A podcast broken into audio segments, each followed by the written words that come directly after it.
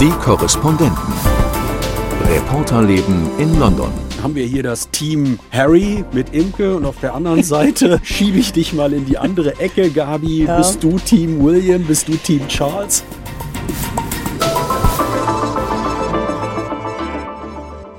Herzlich willkommen zum Podcast Die Korrespondenten in London.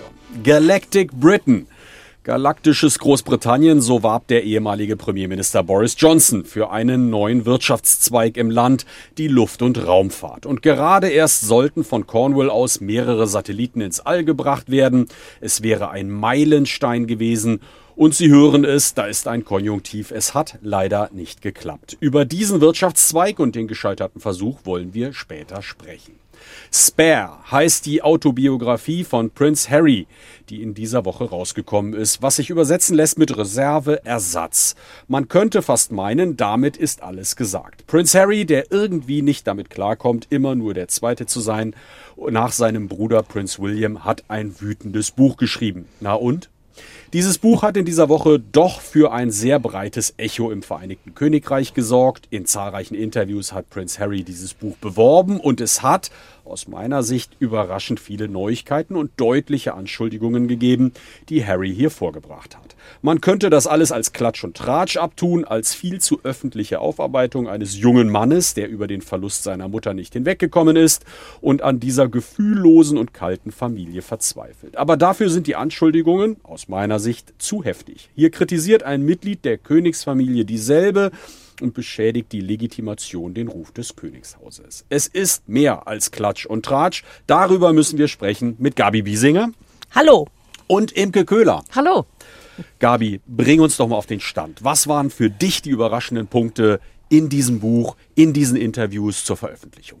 Ja, also das eine war, dass Harry einfach sehr aus dem Nähkästchen geplaudert hat. Also er erzählt hat sowohl in den Interviews vorher als auch äh, in dem Buch selbst viele Details von anderen Familienmitgliedern, aber auch äh, von Menschen, die sein Leben geprägt haben, Lehrer, Schulkameraden, ähm, ausgeplaudert.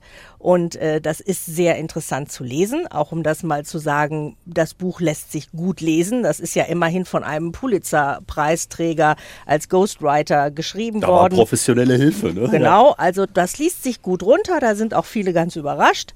Aber ähm, was natürlich kritisch ist, ist, dass er all diese Dinge ausplaudert, wo er doch selber quasi darunter leidet oder das als auch sein großes Trauma bezeichnet, dass die Presse ihm sein Leben lang nachgestellt hat und eben versucht hat, Details aus seinem Leben rauszufinden, ihn schlecht zu machen und das an die Öffentlichkeit zu bringen. Also da ist ein großer Widerspruch und ähm, bei manchen Dingen habe ich so ein Gefühl, ich hätte das gar nicht gerne wissen wollen. Also das eine sind Die so Szene hinterm Pub. Intime, intime Sachen, wo er seinen ersten Sex hatte, was ihm in der Antarktis alles steif gefroren ist und ähm, das sind so Sachen gut. Aber eben die Entblößung der anderen auch. Er beschreibt zum Beispiel Prince Charles, der selber ja auch keine besonders tolle Kindheit hatte und im Internat in Schottland war, was eine ziemliche Schindereinrichtung gewesen sein muss und wo er sich als kreativ, äh, zart beseiteter Mensch sehr unwohl fühlte hat offenbar einen Teddybären aus dieser Zeit, den er immer noch so mit sich rumschleppt, der ziemlich ramponiert ist, der ihm viel bedeutet. Und ich wollte eigentlich nicht wissen, dass der König mit dem Teddybären durch die Gegend läuft. Das ist, natürlich hat das auch was Sympathisches, aber ich würde das auch nicht wollen, dass das jemand über mich erzählt, wenn das der Fall wäre. Also das ist das, das eine Kapitel, diese Entblößung derer, die ihm eigentlich nahestehen. Und die andere Geschichte, du hast das eben schon gesagt, ähm, sind diese massiven Vorwürfe, nämlich eben nicht nur, dass er, nachdem er mit zwölf seine Mutter verloren hatte, eigentlich niemanden mehr hatte, der sich so richtig um ihn gekümmert hat und er in dieser gefühlskalten Institution der Firma irgendwie zurechtkommen musste, sondern ähm, auch, dass andere Familienmitglieder aktiv ihn vor der Presse, für die Presse geopfert und in die Pfanne gehauen haben. Er führt hier Camilla, seine Stiefmutter, als äh, prominentestes Beispiel auf die selber sich erstmal ihren Ruf erarbeiten musste, weil sie ja die dritte in dieser Ehe mit Charles und Diana war und von der Geliebten erstmal sich den Status als Charles Partnerin und später dann als Ehefrau und dann sogar als Königin erarbeiten musste und dafür ihn immer wieder schlecht gemacht haben soll. Und äh, der andere, der betroffen ist, ist Prince William, also der Thronfolger, sein Bruder. Hier waren jahrelang Geschichten unterwegs, dass die beiden die dicksten Kumpels sind und die engen Geschwister, die quasi sich so zusammengebunden haben nach dem Tod der Mutter. Und wenn man das jetzt rückblickend so liest, dann hat man das Gefühl, da war eigentlich nie wirklich Enge oder Einigkeit oder gemeinsame Bewältigung. Immer ein Rivalitätsverhältnis. Immer ein ne? Rivalitätsverhältnis, das beschreibt er auch so. Und er beschwert sich zum Beispiel sehr darüber, dass William in der Schule in Eton nichts mit ihm zu tun haben wollte, was ich ehrlich gesagt glaube, in so Geschwisterfamilien ist das relativ normal, dass der Ältere sagt, ey komm, lass mich in Ruhe. Wie viele Jahre sind die auseinander? Äh, ja, zwei Jahre sind die auseinander. Hm. Und ähm, ja, also viele Anwürfe und natürlich das kritische Verhältnis zwischen Königshaus und Presse, dass da Geschichten gefüttert werden an die Presse, um die Presse gnädig und im Zaum zu halten, damit sie andere Dinge, die negativ sind, vielleicht nicht auspacken. Dem haben viele widersprochen. Mhm. In den äh, Tabloids, in der Regenbogenpresse gab es ganze Sonderteile zu dieser ganzen ja. Harry-Geschichte ja. und alle natürlich auf der Zinne und was er für einen Sturm in diesem Blätterwald ausgelöst hat mit seiner ja. Autobiografie, wo er doch gerade sagt, das sind die, die uns immer das Leben verhunzen.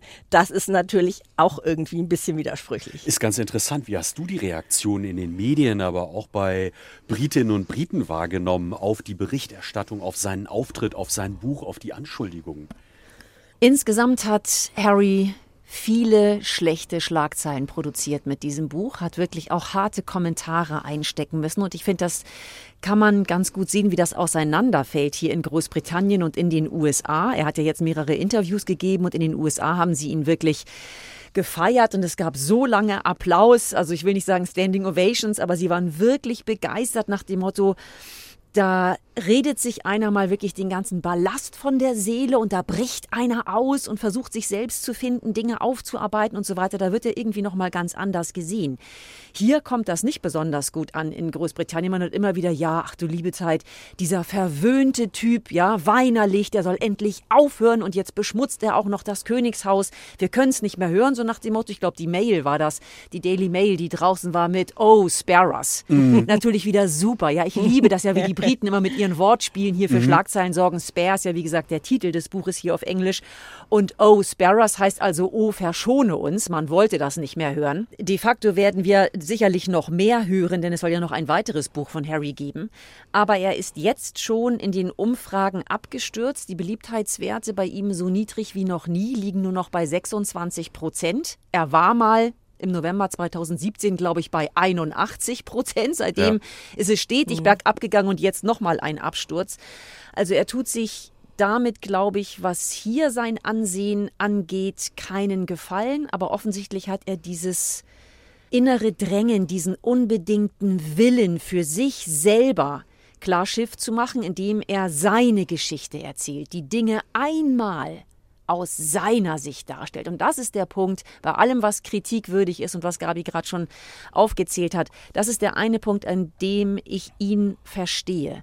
Dieses Gefühl nach jetzt 38 Jahren, aber so früh wird das ja noch nicht wahrgenommen haben. Als Kleinkind sagen wir seit drei Jahrzehnten. Immer das Gefühl zu haben, der Presse ausgeliefert zu sein. Die Boulevardblätter schreiben, was immer sie wollen, was sich gut verkaufen lässt. Und dadurch, dass der Palast ja die Haltung hat, wir kommentieren nichts, ist einfach vieles auch so stehen geblieben in der Öffentlichkeit. Und er hat das Gefühl, ich will jetzt mal sagen, wie es wirklich mhm, war, also mhm. sein wirklich, mhm. seine Wahrheit der Dinge darlegen und die Sachen aus seiner Sicht schildern. Das kann ich verstehen, problematisch eben trotzdem hochproblematisch, wie viele andere Leute dann mit Details in seinem Buch vorkommen, was sie wiederum belastet und wo jetzt eben seine eigene Familie sich nicht gegen ja. wehren kann. Jetzt hätten ja Camilla und Charles und William und so weiter alle eigentlich ähm, wären alle in der Situation, dass sie sich äußern wollten wahrscheinlich, aber es eben nicht tun können und nicht tun werden. Das ist ja jetzt eine interessante Situation. Haben wir hier das Team Harry mit Imke und auf der anderen Seite schiebe ich dich mal in die andere Ecke. Gabi, ja. bist du Team William? Bist du Team Charles? Ähm, ja, ich glaube, du kannst mich in die andere Ecke stellen. ähm, was jetzt nicht bedeutet, dass ich nicht glaube, dass da an den Vorwürfen zum Teil Dinge dran sind.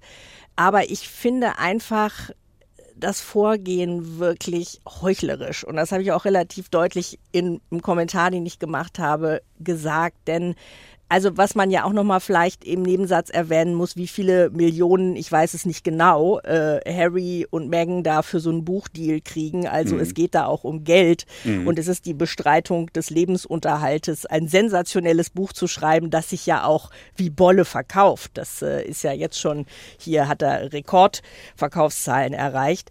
Und ich finde, einfach, dass das sehr problematisch ist, wie Imke es geschildert hat, da mit gleicher Münze zurückzuzahlen und äh, zu sagen, ich habe immer darunter gelitten, dass Leute versucht haben, mich auszuspähen und dann die anderen an den Pranger zu stellen, die nichts dagegen tun können. Und ich kann auch, ich kann auch dieses Verständnis dafür nicht aufbringen. Also ähm, Harry dankt in seinem Buch äh, am Ende im Nachwort äh, 15 Menschen, die ihn psychisch und physisch in den letzten Jahren betreut haben. Und ich habe da schon großes Mitgefühl, dass da echt ein gebrochener Mensch ist, der mhm. all diese Betreuung auch brauchte und Coaches und sich damit aber ist denn die Quintessenz davon, das alles in die Welt hinauszuschreien, ja. kann man das denn nicht mit sich selber ausmachen? Kann man das nicht innerhalb der Familie ausmachen? Aber und, das, da muss ich kurz nochmal einhaken, das ist ja auch nicht das, was ich vertrete. Das will ich einfach nochmal klarstellen. Ja, Also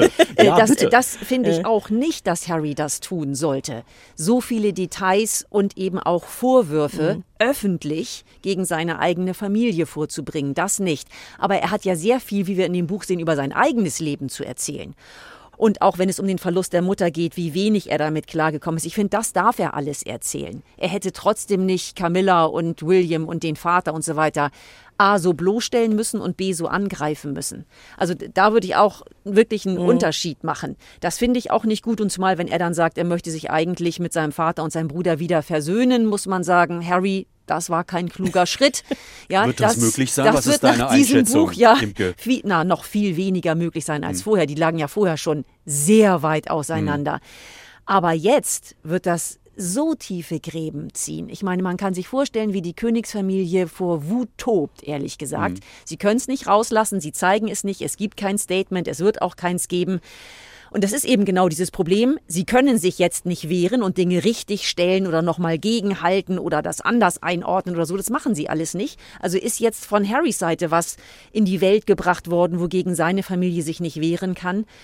Und das wird eine Versöhnung fast unmöglich machen. Und ich fand das ja wirklich so absurd, ähm, dass er noch in diesen Interviews sitzt und sagt, ähm, ich will mich versöhnen, ich glaube hundertprozentig ja. in eine Versöhnung. Wie kann er denn nach diesem Buch die Ruspe haben, zu denken, dass das möglich ist? Ist er in seine eigene Falle und getreten, also die Medien kritisiert, mit, mit gutem Recht. Ich glaube, da ist viel falsch gelaufen, gerade nach dem Tod von äh, Diana und was er erleben musste in dieser exponierten Situation. Aber auf der anderen Seite, er will seine Geschichte erzählen und geht jetzt auch in diesen Medientrubel rein, wo es um viel Geld geht, wo es um zugespitzte Aussagen geht, wo sicherlich der Druck auf ihn auch so groß war, anstatt einfach mal zum Telefonhörer zu greifen, zugespitzt formuliert. Wobei er ja behauptet, das getan zu haben. Also er behauptet ja immer wieder versucht zu haben, mit seiner Familie ins Gespräch zu kommen, per Telefon, per ja. Brief, per Mail, wie immer. Und er sagt, entweder haben sie nicht reagiert oder sie haben es geleakt, mehr oder minder. Mhm. Ähm, nein, es ist wirklich nicht weise, was er hier tut. Er sagt, an dem Punkt stimmt es vielleicht, er macht den Unterschied, dass er sagt, hier haben alle, die das jetzt lesen, wenigstens die Quelle. Es ist meine Geschichte. Ich, Harry, behaupte, dass es so und so war. Ich bin die Quelle. Und damit grenzt er sich ab oder will sich abgrenzen von all den Stories, die draußen waren, auch über seine Frau Megan, gerade über sie. Und die Presse hat sie ja wirklich niedergeschrieben, muss man wirklich sagen. Wo es immer nur um äh, namentlich nicht genannte Quellen ging, was angeblich irgendwer, ja, Senior Officials oder who knows, aus dem Könighaus erzählt hat. Und die Presse hat es ähm, dann aufgegriffen und geschrieben. Und er sagt, hier kann mich zumindest jeder haftbar machen. Es ist meine Geschichte, mein Name steht drunter, ich erzähle das jetzt. Aber was das Buch auch ein bisschen angreifbar macht, ist, dass jetzt nach und nach so ein paar Details rausgefrieselt werden, wo Sachen einfach nicht stimmen. Also zum Beispiel die Situation, ähm, als er vom Tod seiner Urgroßmutter, also Queen Mum, erfährt. Da schildert er dann eine Szene, er wäre im Internat in Eton und dann guckt er noch aus dem Fenster und sagt, wie die Landschaft aussieht und wie sich das anfühlte und er wisse nicht mehr genau, wer da am Telefon mhm. gewesen sei. Also es wird wirklich so geschildert, wie jemand dem das tief im Innern sitzt, äh, dieser Augenblick. Und ähm, inzwischen schreiben viele Zeitungen und Journalisten, die sagen, er war damals beim Skifahren mit seinem Vater in Klosters und ähm, ich weiß das, weil ich dabei war und da die Nachricht kam. Und ich meine, ich finde das erstaunlich, dass man sich nicht wirklich, wirklich daran erinnern kann, wo man bei so einer Todesnachricht ist. Selbst ich kann mich daran erinnern, weil ich nämlich zufällig damals gerade in London war und aus dem Kino kam, in die U-Bahn ging und da war ein großes Schild in der U-Bahn, da stand Queen Mom has passed ja. away. Ja. Also, dass solche Fehler passieren und das stellt dann natürlich auch in Frage, wie authentisch, ehrlich und wahrheitsgetreu sind denn alle anderen Schilderungen oder ähm, äh, nach dem Interview mit Oprah Winfrey, das damals ja eigentlich alles ins Rollen brachte, wo das erste mhm. Mal heftige Vorwürfe kamen, hat der Palast ja eine sehr, ähm, sehr diplomatische Reaktion durchaus doch gegeben und äh, hat den Satz äh, benutzt, Recollections may vary. Also äh, wir erinnern die Dinge ein wenig anders und ähm, das ist vielleicht auch so ein Satz, der so über diesem Buch steht. Ja, es ist irgendwie seine Geschichte, aber das alles daran wirklich so gewesen ist, wie es war, kann das, man auch etwas Das können bezweifeln. wir ja auch ohnehin nicht beurteilen, weil es eben nur seine Seite ist. Jetzt bräuchten wir ja genau den Palast, der, der sich mal äußert und äh, das Ganze einordnet und sagt, ne, unsere Sicht der Dinge ist dann jetzt so. Die erfahren wir aber ja nicht. Also es bleibt so stehen, wie es ist und man muss da dann vielleicht ein kleines Fragezeichen hier oder da dahinter setzen. Lasst uns einmal abbinden das Thema mhm. ganz kurz. Gabi, wie groß ist der Schaden für die Monarchie, für die Königsfamilie? Also äh, es gibt jetzt hier, und das finde ich so einen ganz interessanten Kniff, diejenigen, die erklären, man muss das unterscheiden. Das ist eine Familienkrise, es ist aber keine Krise der Institution Monarchie. Okay. Das läuft irgendwie weiter. Die müssen zusehen, dass die sich irgendwie entweder mal die Klappe halten oder zusammenraufen. Natürlich ist das alles sehr unangenehm, aber es erschüttert nicht die Grundfesten ist das auch Systems. Deine Meinung, dass man das so sauber voneinander trennen kann? Also äh, wenn man zurückguckt und vor genau 30 Jahren war es ja so, dass Charles und Diana nach diesem Scheidungskrieg selber jeweils ein Buch mit ihnen wohlgesonnenen Autoren geschrieben haben, äh, in Interviews saßen, im Fernsehen gesagt haben, Charles hat zugegeben, er hatte was mit Camilla, während er mit Diana. Also da wurden auch schon diese Dinge ausgepackt und damals hielten alle den Atem an und dachten, um Gottes Willen, das Königshaus. Das haben wir jetzt schon lange vergessen. Also ja. mein Gefühl ist, dass ebbt wieder ab und dann natürlich bleiben Fragen an das Königshaus. Die werden auch immer drängender werden, jetzt wo die Queen weg ist. Aber dass dies die Geschichte ist, die jetzt einen unheilbaren ähm, Schaden anrichtet, das glaube ich nicht. Ganz kurz, deine Einschätzung? Sehe ich genauso. Ich glaube, es ist ein Image-Schaden für die Familie. Aber letzten Endes könnte der sich sogar wieder verringern, wenn Harry jetzt immer weitermacht. Denn wie gesagt, die Stimmung kippt da.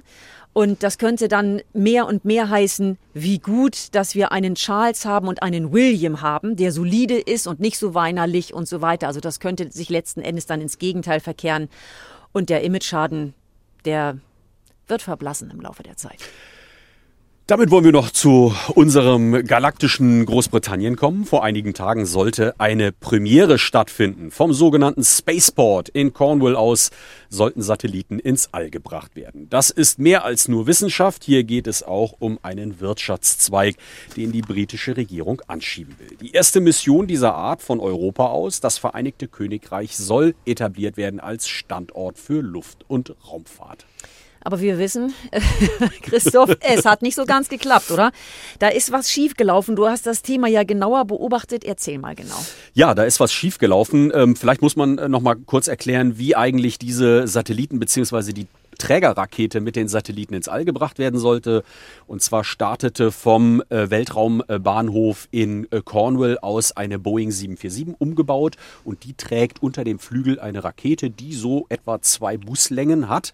Und diese wird dann auf 30.000, 35.000 Fuß gebracht und dort soll diese sich dann von der Boeing lösen und dann weiter ins All geschossen werden. Und das Problem war hier, dass diese Rakete nach dem Ablösen dann nicht die notwendige Geschwindigkeit erzeugen konnte, nicht gestiegen ist. Es wird genauer untersucht, was schiefgegangen ist, aber dieser Flugkörper, diese Rakete ist dann wohl abgestürzt. Man weiß nicht so genau, verglüht oder irgendwo ins Meer gefallen. Auch das wird derzeit noch geprüft. Und das Ganze war schon ein herber Rückschlag für äh, die Betreibergesellschaft Virgin Orbit. Das ist äh, ein Unternehmen, das zum Imperium von Richard Branson gehört, dem Unternehmer. Und äh, insofern war das schon ein dunkler Moment für die Raumfahrtgeschichte hier in, in Großbritannien. Ein Rückschlag, wobei ja immer wieder darauf hingewiesen wird, jetzt natürlich umso mehr, dass auch andere ähnliche Unternehmer weltweit in diesem Bereich Rückschläge erleiden. Aber klar, man hätte hier gerne geglänzt. Um welche Satelliten ging es denn überhaupt bei dieser ganzen Geschichte?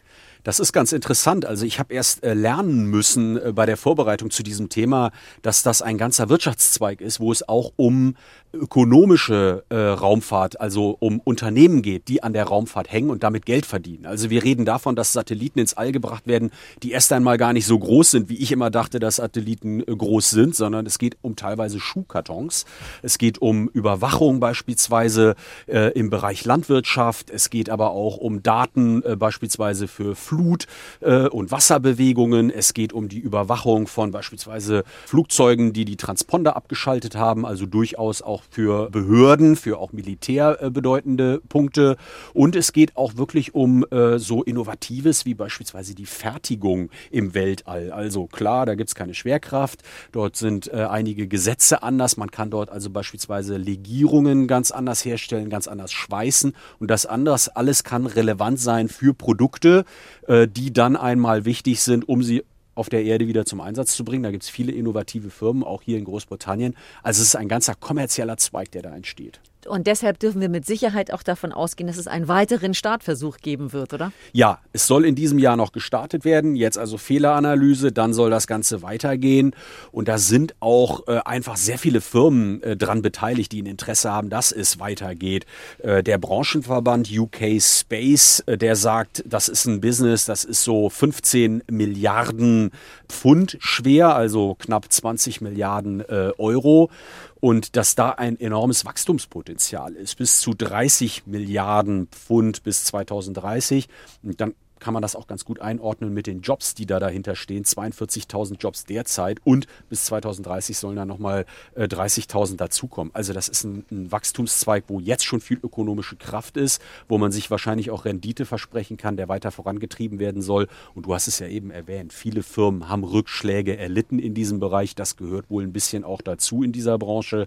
Das ist äh, Pionierarbeit und ähm, es gibt auch noch mehrere Standorte in Großbritannien, von denen aus dann gestartet werden soll. Also es geht weiter und ja, man kann ja nur wünschen, dass das dann auch gut funktioniert. Was ich ja interessant finde, Raumfahrt war ja zuletzt so ein Thema, das sehr, sehr international war und wo man eben die Kräfte gebündelt hat und ähm, wo auch tatsächlich jetzt im Moment ja noch Russen und Amerikaner im Weltraum zusammen unterwegs sind, obwohl auf der Erde die Lage zwischen den beiden recht angespannt ist. Ist das jetzt so eine Entwicklung, weil es jetzt kommerziell wird, weil Sicherheitsinteressen berührt sind, weil ähm, man vielleicht auch unabhängig werden möchte von Ländern, denen man dann da nicht mehr so vertraut, dass das wieder so eine Renationalisierung wird? Wird oder so? Das klingt für mich so. Ich glaube, das sind unterschiedliche Bereiche. Ich glaube, es gibt nach wie vor diesen Bereich, der richtig viel Geld kostet und wo man international vorangehen muss. Stichwort Raumstation, ähm, wobei die Russen sich ja auch aus diesem Projekt äh, zurückziehen. Äh, und dann gibt es diesen Bereich, der weniger kostspielig ist und in denen natürlich auch private Unternehmen äh, vordrängen. Und äh, ich glaube, in diesem Bereich ja, von der Internationalisierung zu sprechen, weiß ich nicht, weil diese Konzerne sind ja auch international aufgestellt. Aber es ist schon interessant zu sehen, dass es da eben auch einfacher fällt, weil mit weniger Mitteln man beispielsweise dann auch von staatlicher Seite solche Projekte unterstützen kann und das eben als Wirtschaftsförderung man sich auch erhoffen kann, dass das irgendwann dann auch wieder auf die Wirtschaft einzahlt, Arbeitsplätze schafft, den Standort stärkt den Standort stärkt. World Beating, World Leading. Das sind zwei Begriffe, die haben wir unter Boris Johnson sehr häufig gehört. Imke, da höre ich schon wieder so viel Kritik. Ja, Cornwall ist ja, Cornwall ist ja bislang eher bekannt für Sonnenuntergänge und Landwirtschaft. Äh, ja, aber ich denke, ähm, Visionen äh, können an so einer Stelle natürlich auch mal äh, für, für neue Wirtschaftszweige tragen. Natürlich. wenn man die nicht hat, wird es auch traurig und düster. Insofern, ich drücke die Daumen, dass es klappt. Ja. Und bin sehr gespannt, wie die weitere Entwicklung da ist. Und damit verabschieden wir uns mit unserem Podcast Die Korrespondenten in London. Tschüss sagen Gabi Biesinger, Imke Köhler und Christoph Brössel. Tschüss. Und an dieser Stelle möchten wir euch noch auf einen neuen Podcast hinweisen, den die Tagesschau an den Start gebracht hat. Die Ursache für das massenhafte Fischsterben in der Oder ist ermittelt. Das kann doch nicht legal sein, oder? Und das ist halt so ein Moment, wo ich dachte, so jetzt habe ich eine fette Geschichte. ja. Hi, das hier ist 11KM, der Tagesschau-Podcast. Ich bin Viktoria Michalzack und ich tauche jeden Tag mit euch ab. Er sagt, er wollte sich ablenken und hat sich seinen MP3-Player rausgeholt. Und als er da gerade so die Stecker ins Ohr gesteckt hat, kommt plötzlich ein dumpfer, heftiger Knall. Und das ist eine Detonation. Die besten Journalistinnen und Journalisten der ARD bringen ihre Recherchen mit und zusammen durchleuchten wir in jeder Folge ein spannendes, aktuelles Thema. Täglich von Montag bis Freitag. Ist Ihnen das Schicksal der Völkerschau-Teilnehmer egal? Wir nehmen euch mit ins Geschehen und liefern euch neue Perspektiven. FKM ist kein schnelles News-Update und auch kein Laber-Podcast. Bei uns hört ihr Geschichten zum Weitererzählen, Recherchen, die bewegen, die Themen, die jetzt wichtig sind. Und dann recherchieren wir los. In aller Tiefe. Und fragen uns, warum gibt es da so eine merkwürdige Reaktion?